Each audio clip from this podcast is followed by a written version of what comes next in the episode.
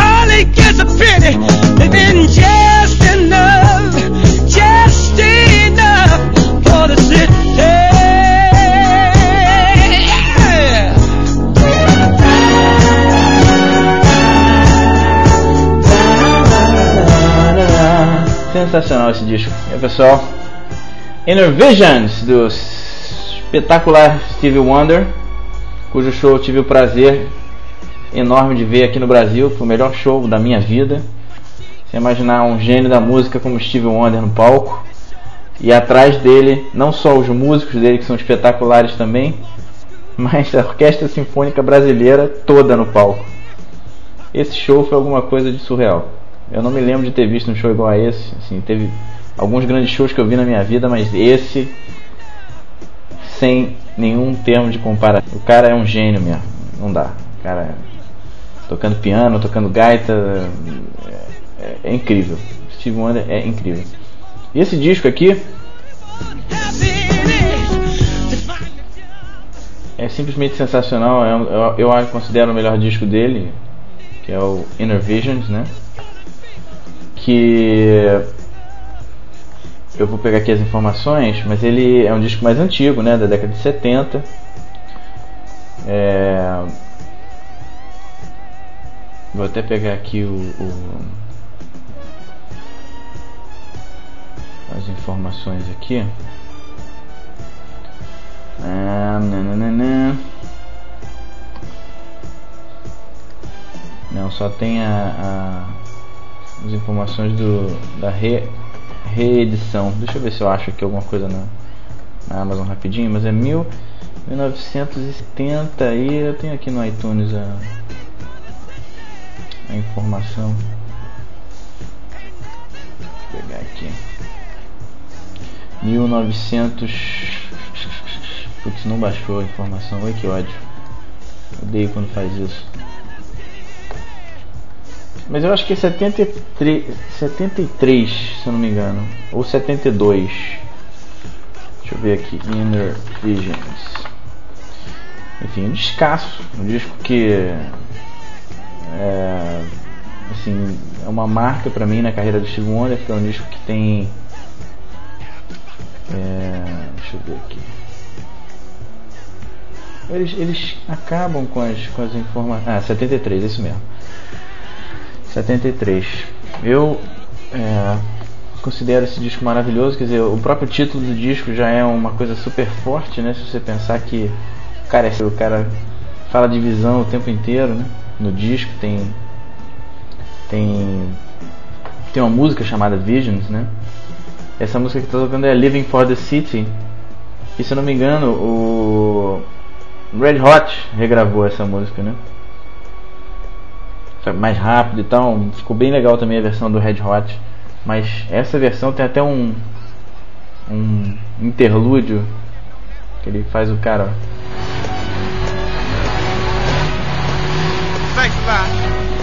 O cara chegando, chegando em Nova York e tal, e já é a polícia já dá porrada no cara. Wow. New York, just like I pictured it. Skyscrapers and everything. Hey, hey, brother. Hey, come here, Slick. Hey, you look, you look hip, man. Hey, you wanna make yourself five bucks, man? Yeah, bro. Hey, look here, run this right quick, okay? Run this fucking speed Hey. What? What? I pega o cara e dá um buraco no em Nova York. Enfim. Condenação. 10 anos, cara preso à toa, né? Enfim. Sensacional. Bom, se você é um ouvinte regular do Digital Minds, quer dizer, irregular, porque os podcasts são cada vez mais irregulares, né? Eu gostaria de agradecer a sua perseverança, porque é, eu acho que está mais difícil achar um podcast digital mais do que cabeça de bacalhau. Na verdade, eu estou um projeto aí de comércio eletrônico grande, assim, estou querendo fazer uma coisa realmente séria, estou fazendo praticamente é, sozinho, né? O projeto, uma adaptação, como eu já tinha dito em outros podcasts aqui do OS Commerce, né? Da plataforma Open Source. Mexi muito, mexi totalmente nisso. Quer dizer, hoje eu estou com uma solução totalmente stable, enfim, é muito legal. Fazendo toda a parte de produção também do site, quer dizer, estou organizando fotos, dizer, ensaios fotográficos, quer dizer, é um trabalho bem grande. Né? É, em breve vocês vão poder ver, eu vou, e quem quiser me ajudar aí a fazer um beta teste do site, eu vou agradecer. É, vendo a parte toda de, de cobrança também, é, fazendo cartão de crédito, enfim. Uma série de, de, de coisas aí que estão realmente me consumindo totalmente o tempo. E, e eu tô enfim, ficando com pouco tempo. Então resolvi fazer hoje sábado de manhã, porque consegui acordar cedo, vim lá na casa dos meus pais cedo hoje de Teresópolis. E enfim, consegui um tempinho aí. Eu tenho aprendido muita coisa, pessoal, com relação a, a, a esse desenvolvimento desses sites, né? Quer dizer, e tem alguma coisa que, que eu que eu gostaria de passar para vocês, que talvez seja útil, que é um pouco a forma de que eu estou organizando, né? Que eu estou vendo o desenvolvimento desses sites. Você tem um desenvolvimento seguro, um desenvolvimento que é, que, no, no, qual o teu cliente não, não, não, seja prejudicado, enfim, em qualquer momento e não tenha que ver coisas ruins, né, coisas incompletas. É, como você vai controlar as versões do seu software, tem algumas coisas importantes para dividir com vocês que de repente ajuda algum de vocês, dizer, especialmente quem está trabalhando com, enfim, com, com sites, com HTML, PHP, enfim, essas coisas. A primeira coisa que eu acho mais importante dessa história toda é a forma como eu organizei os ambientes. É, é fundamental você ter.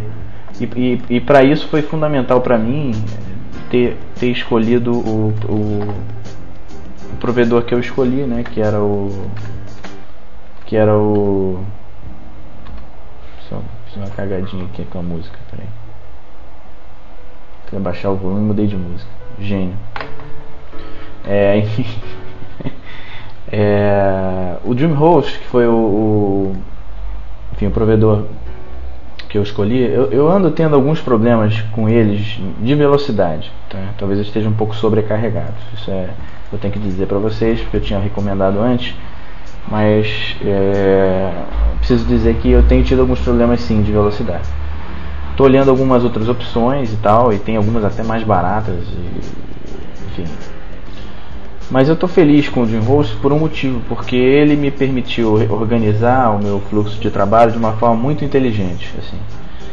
Eu com, com o DreamHost eu consigo criar subdomínios tá, ilimitados. O que, que isso significa? Significa que eu posso ter, por exemplo, podcast.digitalmind.com.br, posso ter, é, sei lá, loja.digitalmind.com.br, etc. Então, como eu organizei o meu, ambiente de desenvolvimento? Eu criei é, Para o meu cliente, eu criei dois subdomínios, tá? Um que é o, o, domínio, o domínio de desenvolvimento e um que é o domínio de staging, tá? Para quem não sabe o que é staging, é, é um ambiente seguro fora do, do, do, de produção, do ambiente de produção, né? Do, do domínio realmente real, que você pode passar para o seu cliente para ele ver as, as versões do, do, do, do site que você está tá fazendo, tá? E isso é uma coisa que é fundamental, porque antigamente, eu, eu, como eu não tinha essa flexibilidade, eu tinha que criar isso dentro de diretórios, no site, enfim, a coisa, a coisa não funcionava muito bem. Então, com essa flexibilidade dos subdomínios, fica muito fácil você criar um, um, um, um ambiente que vai ser o ponto, sei lá, digitalminds.com.br, o outro que vai ser o staging.digitalminds.com.br e você vai ter um ambiente final, que é o ambiente de produção, que vai ser o www.digitalminds.com.br. Né? E com isso você passa esse endereço de staging para o seu cliente. Eu fiz também um script, um script shell de Unix que faz toda a parte de, de, de levar o, o que está no, no, ambiente de desenvolvimento, né, a versão que está no ambiente de desenvolvimento para o staging. Isso facilita demais porque você não precisa fazer FTP do teu computador pro, pro enfim, perder tempo fazendo uma cópia do, do teu via FTP do teu computador remoto pro, enfim, é muito mais rápido. Você, você como eu tenho acesso também via SSH, que é um shell seguro, enfim, uma coisa totalmente segura você eu fiz um pequeno é, shell script que, que, que faz toda essa atualização do ambiente de staging tá? Para o teu cliente ver. Então é, é muito rápido porque a cópia é feita dentro do mesmo do mesmo computador é, lá lá no servidor né? muito simples também. Quem quiser depois eu passo para vocês esse script. É muito fácil. É só uma série de cópias e tal.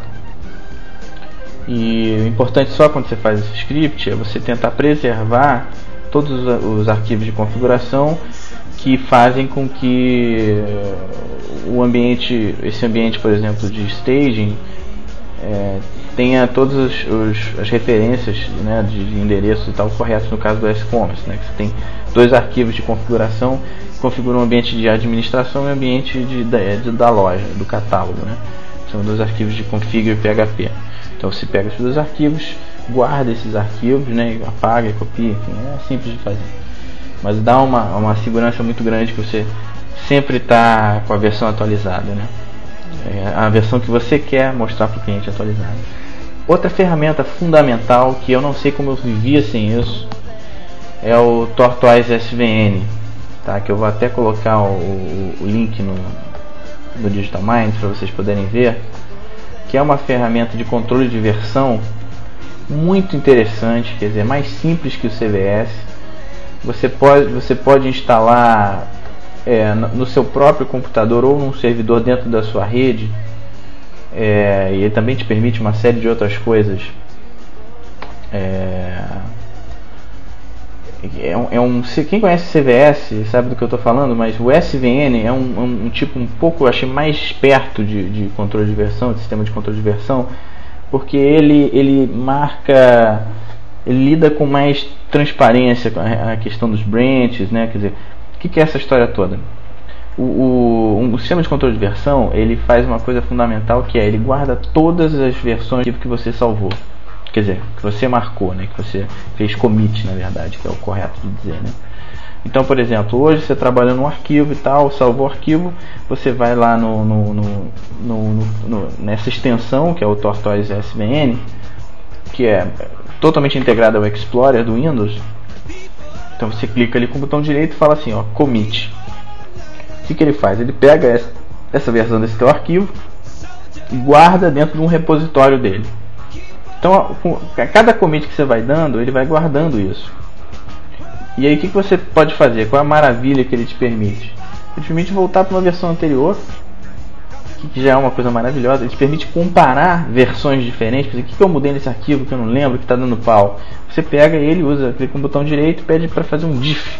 Então ele vai, compara os dois arquivos e te mostra exatamente o ponto que mudou. E ele, além disso, que é o grande lance, ele permite que você trabalhe em grupo. Ou seja, duas pessoas, três pessoas, quatro pessoas podem trabalhar no mesmo arquivo ao mesmo tempo, tá?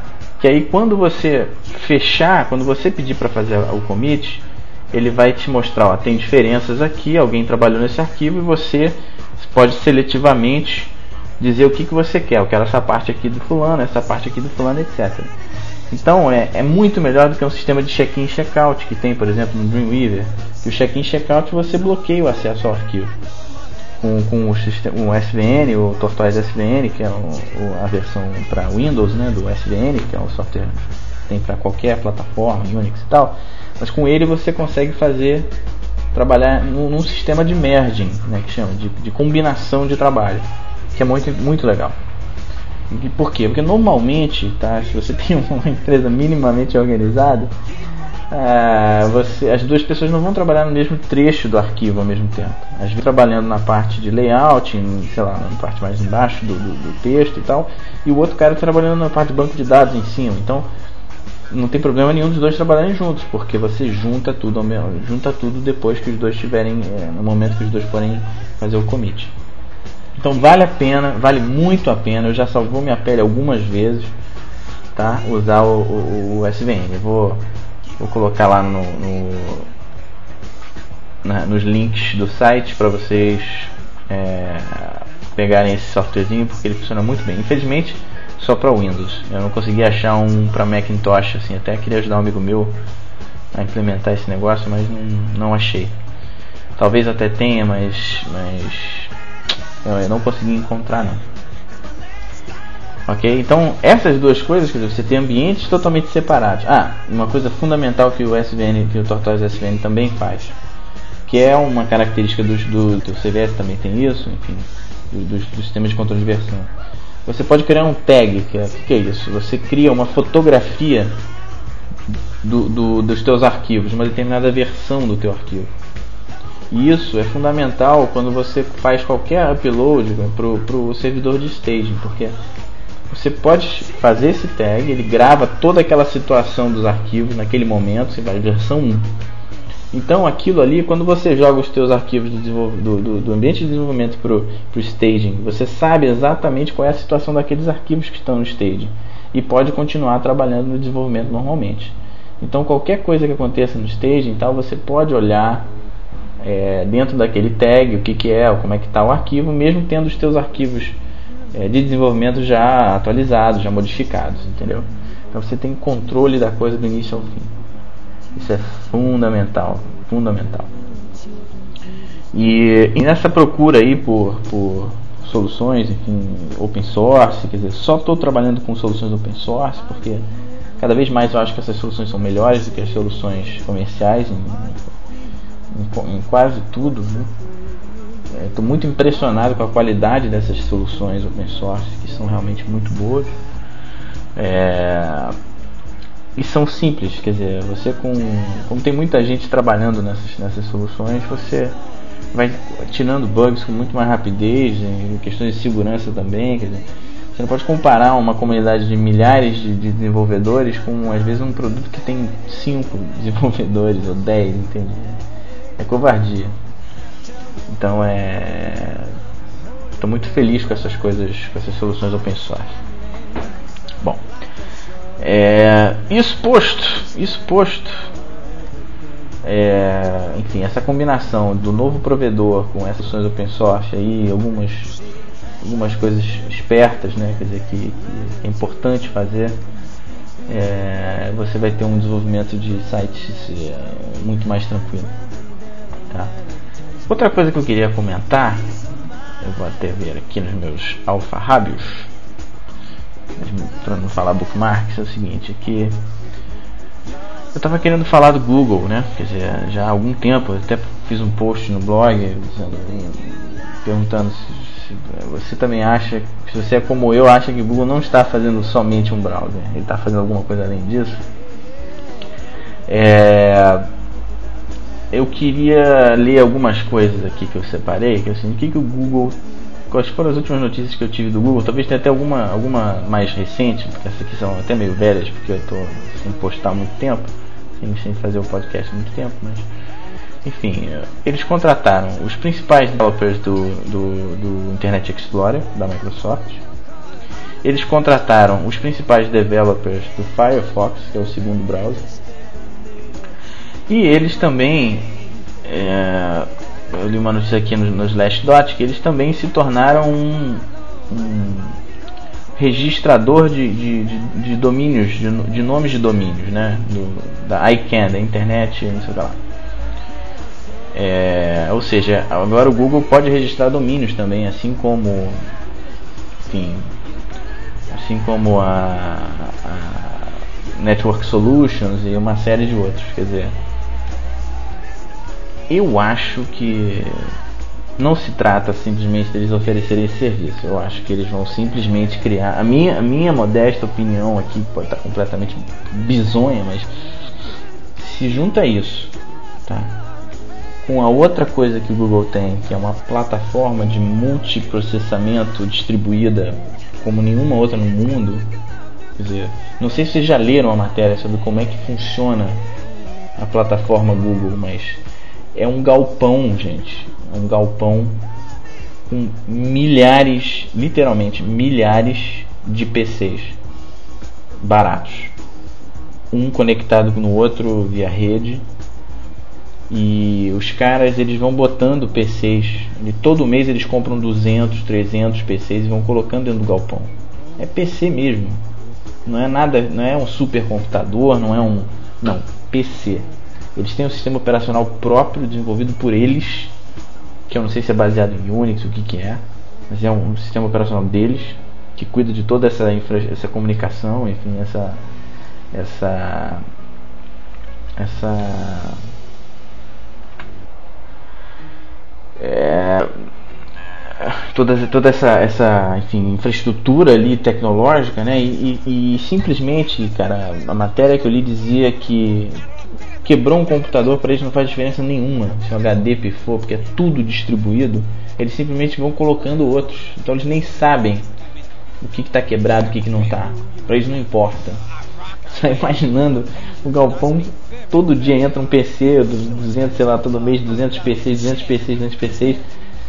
E eu acho que o que eles estão fazendo é tentando distribuir isso pelos nossos computadores. Acho que eles estão querendo ampliar essa, essa rede de processamento distribuída para incluir todos os nossos computadores. Ou os computadores, os PCs do mundo inteiro com banda larga. Quer dizer, imagina o poder desse negócio. É igual aquela rede do, do, do Exterminador do Futuro. É um negócio que não tem tamanho. É um negócio gigante.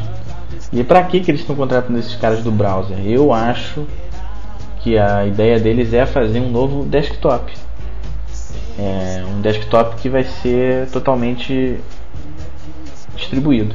Ou seja, você vai rodar aplicações nessa plataforma distribuída gigantesca do Google você vai ter, quer dizer, você não vai ter mais um sistema operacional rodando sua máquina, você vai ter um, um mega um mega browser que vai ser um que vai te permitir tudo que os sistemas permitem hoje, só que rodando através dessa plataforma distribuída. Qualquer tipo de aplicação que eles vão fazer.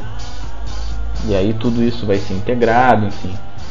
É, teve uma, um vídeo eu só vi o áudio, na verdade, que teve no. que o, alguém, alguém. Não sei se foi o pessoal do Engadget que botou no podcast deles, que era uma simulação do futuro. Como é que o Google ia crescer, como é que a Microsoft ia crescer. Enfim, muito interessante. E, e, e olhando por essas. por essas. por esses indícios que eles estão fazendo aí, a coisa não está muito longe do que o cara lá está pensando não. Porque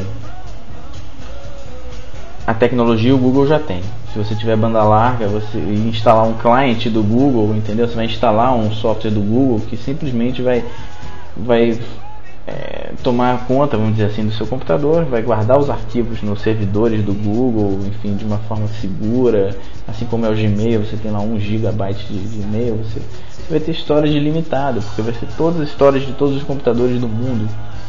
Então você imagina o que, que é isso, né? Quer dizer, você vai, vai você racionaliza esse poder de processamento que às vezes está tá inutilizado por aí. Não sei se as pessoas vão aceitar isso com facilidade, por exemplo. Todos os hackers do mundo vão ficar desesperados com esse negócio e provavelmente não vão entrar nessa, mas é comum, um cara que está ali com um XT, sei lá, XT não, um exagero muito grande, mas com um PCzinho dele modesto, ele podendo contar com um processamento desse nível, quer dizer, a coisa fica muito econômica, né? Talvez eles comecem até a vender computadores Google, sabe, que vão ser, sei lá, uma espécie de network computer lá, um, um client para essa grande, essa grande rede de processamento, não sei. Mas eu acho que a coisa vai evoluir por esse lado. Ela vai, ela vai tomar dimensões que a gente não imagina, como tudo que o Google faz. Né? Os caras do Google são muito, realmente muito fodas e tem uma visão tem uma visão. Isso para nós pode estar tudo confuso, essas ações, mas para eles pode ter certeza que eles têm uma visão muito, muito definida de onde eles vão estar. São os, os melhores caras de tecnologia do mundo, esses caras. É, dá medo, né? Dá medo. Enfim, vamos passar para alguns assuntos mais leves, né? Eu queria falar aqui que o pessoal tá, enfim, tem, uma coisa importante que tem versão nova do Skype, né? Não sei se todo mundo vocês já baixou, se todos vocês já baixaram, mas Skype já se tornou uma coisa para mim totalmente indispensável, né? É, tem novas versões inclusive para Linux e para Mac, tá?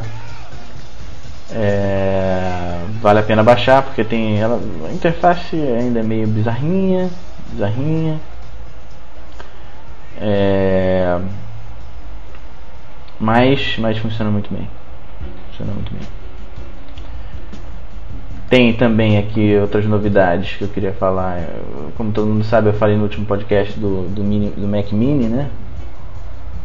É, e o pessoal está realmente pirando no Mac Mini. É, tem era sensacional no Apple Talk da Austrália, que é uma, uma comunidade que é como é que o cara colocou um Mac Mini dentro de um case de PC e fez um servidor é, com isso.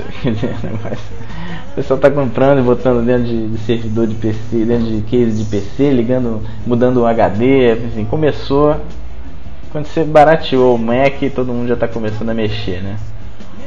Enfim, o pessoal fala que realmente os discos rígidos do Mac Mini são muito fraquinhos, né? São, são lentos e tal, porque são, são, são drives de, de notebook, né? Então os caras compraram um case aqui, a história é realmente boa, muito engraçada. Ele ficou direitinho, assim, fica meio colado assim o Mac Mini dentro do gabinete, mas. Mas enfim, interessante interessante. A fonte fica dentro, quer dizer, tem, tem algumas vantagens. Quem quiser, depois eu vou postar. Depois eu vou colar no, no, no Digital Minds para vocês verem. Outra coisa interessante também é, é que já, já rolar, já estava rolando e tal, mas eu não sabia que, que. Alguém me falou isso, não sei se foi o Zander, um dos meus amigos aí malucos, ou o próprio Morena, que é o outro, outro Mac maníaco maluco, que tem um projeto chamado Pear PC, né? Pera, PC Pera, que é um emulador de, de do chip, é um emulador do, do PowerPC, que é o chip que tem dentro do Macintosh. E que, que você instalando esse emulador, você conseguiria instalar por cima disso os, o sistema do Macintosh. Quer dizer, você poderia rodar o sistema do Macintosh no PC. É, o pessoal fala que está rodando, que funciona, chama, chama PearPC, P-E-A-R-P-C.sourceforge.net. Vocês aí que tem aquele disco rígido sobrando e tal, é, vale a pena aí, sei lá, se nunca tiveram Mac, se querem experimentar o sistema, vai ficar lento evidentemente, mas mas para quem quiser ver pode, pode brincar, instalar o PFC e instalar por cima o sistema do Macintosh, macOS 10 boa sorte para vocês. Eu não faço isso aqui no meu PCzinho não, porque é, é muito complicado tudo isso que está acontecendo, né? Tá um emulador de processador, instalar um segundo sistema, tudo isso é muito complicado. Não quero estragar aqui minha plataforma, que não é grande coisa, mas que está me ajudando a ganhar um dinheirinho, né? É, muito bem, muito bem. O que mais que eu tenho aqui para falar? O Tortoise já falei, tem um outro artigo interessante aqui, na Reuters, é, que, que é, eu acho muito interessante. Eu também trabalho com enfim, marketing, com, com marcas. Né? Artigo é o resultado de uma, de uma pesquisa é, entre 2 mil executivos de, de propaganda né, e brand managers e acadêmicos é, que pela qual a Apple é, é a marca número um do mundo em termos de, de reconhecimento, né? De, influência, né? E é interessante ver que, que enfim, a, a, lista, na verdade, ela, ela tem também o Google, né? Que na verdade o Google seria a segunda, seria a segunda marca a terceira é aquela loja de móveis que é uma espécie de toque stock europeia, que é, a, que é a IKEA, né? IKEA, sei lá como é que fala. A quarta seria o Starbucks, da marca de café. as lojas de café, que não é, claro, não é só café, é conveniência, enfim, experiência de tomar café, né? E a quinta é a TV Al Jazeera, que é a, TV, a televisão que está transmitindo todas as coisas do Iraque, enfim, do, da guerra, enfim, ela é reconhecida como a quinta marca mais influência, de mais influência, né?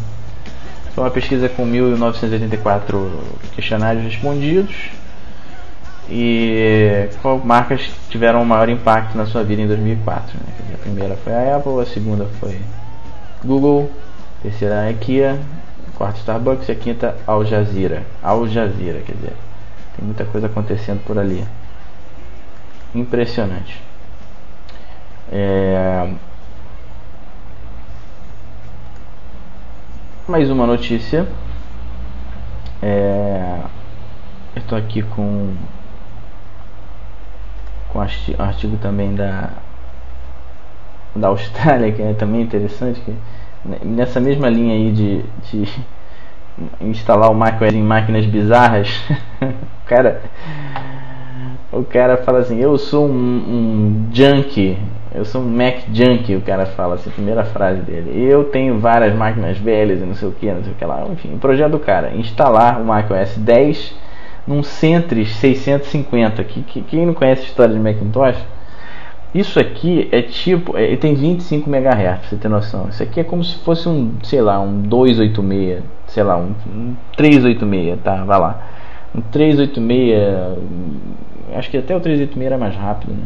25 MHz, um Centris, quer dizer, uma máquina de não sei quando me lembro que quando eu comecei a mexer com Macintosh em 1991 ou 92, uma coisa assim, esse cara já era, já era meio velho. É o computador mais barato que tinha na época, eu acho. Tal. Enfim, o cara. Evidente que o sistema não vai rodar direito, enfim, mas o cara realmente quer instalar a parada. Aí tem aqui todas as fotos do cara instalando. E depois ele falou que quer instalar no para que o próximo projeto dele e, e engraçado que ele usou o tal emulador PRPC para poder rodar, porque o sistema dele só roda na arquitetura PowerPC, né? E o Centro não é PowerPC, o Centro é Motorola antigo, né? É, enfim, sensacional, né? O cara realmente faz isso por prazer, é uma loucura. E o cara tá querendo instalar no, no, Mac 2, que é, o, que é o, um dos primeiros Macs. Quer dizer, teve o Mac Classic, né? Classic, que é o primeiro, que é aquele que parece uma cabecinha assim, um, um sei lá, um capacete, não sei como é que fala. E ele está querendo instalar isso no Mac que foi logo seguida desse, que deve ter sido de 86, 87, assim, quer botar o SX lá porque ele é um cara realmente maníaco, né? Enfim, acho que acabou. Acho que as notícias estão aí. Tinha mais um gadget aqui que eu queria falar que é interessante a beça. Que se a coisa do rádio digital for, for em frente, talvez perca o sentido, mas é um, é um, é um, gadgetzinho chamado Radio Shark, que é para PC e para Mac, enfim, que é muito bonitinho assim o design dele, que é uma espécie de barbatana de tubarão e tal, mas ele é um rádio. Pra gente que gosta de podcast, isso pode ser muito legal, porque ele é um rádio, rádio mesmo FM AM, só que como ele conecta via USB no computador, você consegue programar a gravação de alguns shows, né? Você consegue fazer uma espécie primitiva de tivo para rádio. Então você conseguiria, você sabe o horário do programa tal, você programa o teu, o teu Mac para, enfim, o teu PC para ele gravar aquela hora do rádio naquela estação X, quer dizer, tudo digital, a estação ele faz a sintonia digital, não sei o que. Então me pareceu muito interessante isso daí para quem, para o pessoal do podcast, é, quem, quem lida com isso, porque se eu, se eu conseguisse, quer dizer, é um efeito similar ao rádio digital, né, que ainda não, não pegou, mas que tem também, que está começando a ser acontecer nos Estados Unidos, que é uma espécie de de, de, como a gente tem a Sky aqui para televisão, né, que é aquela televisão mais sofisticada que você pode ver a programação, enfim, tudo. Você tem para rádio também. Então, de repente, isso é uma coisa interessante. Eu achei um pouco caro, custa 60, 69 dólares, 70 dólares, que é 69,99, né? Funciona para Windows XP e macOS 10.2.8, né, que eu acho que é o, o Tiger, né? se eu não me engano. E ele fala assim que a experiência é interessante, que a experiência no Macintosh é um pouco melhor, mas que funciona no Windows XP. É... Achei legal. Achei legal. Achei que pode ser uma ideia, mas eu achei meio caro. Acho que não valeria a pena ainda. Talvez valesse mais a pena até fazer comprar um no PC tem várias coisas né mais baratas enfim não sei se o software é tão inteligente quanto o softwarezinho dele que é bem interessante e a Griffin é uma empresa muito legal que tem que faz o, o iTalk que faz todos aqueles gadgets de, de iPod né que é uma empresa que tem muito cuidado com as coisas que realmente é uma empresa bem legal então eu fiquei curioso se fosse um pouquinho mais barato eu até comprava mas agora amigo hum, agora é época de segurar a onda as coisas tem que tem que economizar, economizar. Bom, pessoal, é isso aí. Esse foi, já temos aí 32 minutos de show. É, queria agradecer a paciência de vocês, porque realmente está muito lento esse meu processo de podcast. Eu adoro fazer, mas estou totalmente cheio de coisa. Tá complicado. E quando sobra um tempinho, às vezes você quer descansar também, porra, né? Você sabe como é que é, né? Tá todo mundo trabalhando muito. É... Então é isso. Obrigado por, pela audiência mais uma vez. É, vou to... Ah, calma aí, calma aí, calma aí, que tem os e-mails. Tem os e-mails. Queria agradecer aqui os e-mails que, que mandaram aqui pra gente. O primeiro que eu queria agradecer é do do William. É... William Winter que é lá de São Leopoldo, São Leopoldo, no Rio Grande do Sul, que também mandou a resposta do, do daquela questão do, do, dos gigaflops que eu tinha feito no, no podcast 5, que é para você se sentir deprimido com relação à capacidade de processamento do seu computador. Viu, William? Estamos é, esperando aí o seu podcast também. É, tem também aqui, ó, que me mandou eu, se eu não tocar isso vai ser um absurdo. Eu tinha separado aqui há meses aqui para tocar. Tem mais um ouvinte que, que mandou. Hum, que mandou. Mandou um. um Peraí só um minuto. Mais stuff. Deixa eu ver se está por aqui.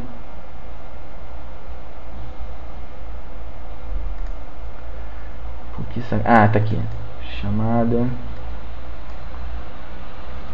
Que eu vou tocar. Vou tocar agora pra vocês. Que é mais uma chamada que, que um ouvinte fez. E que eu, que eu gosto pra caramba de tocar. Eu tenho que fazer a minha. Foi o Ricardo Macari que fez, né? O site dele é www.ricardo.gvip.net. Tá, vamos tocar aqui a chamada dele.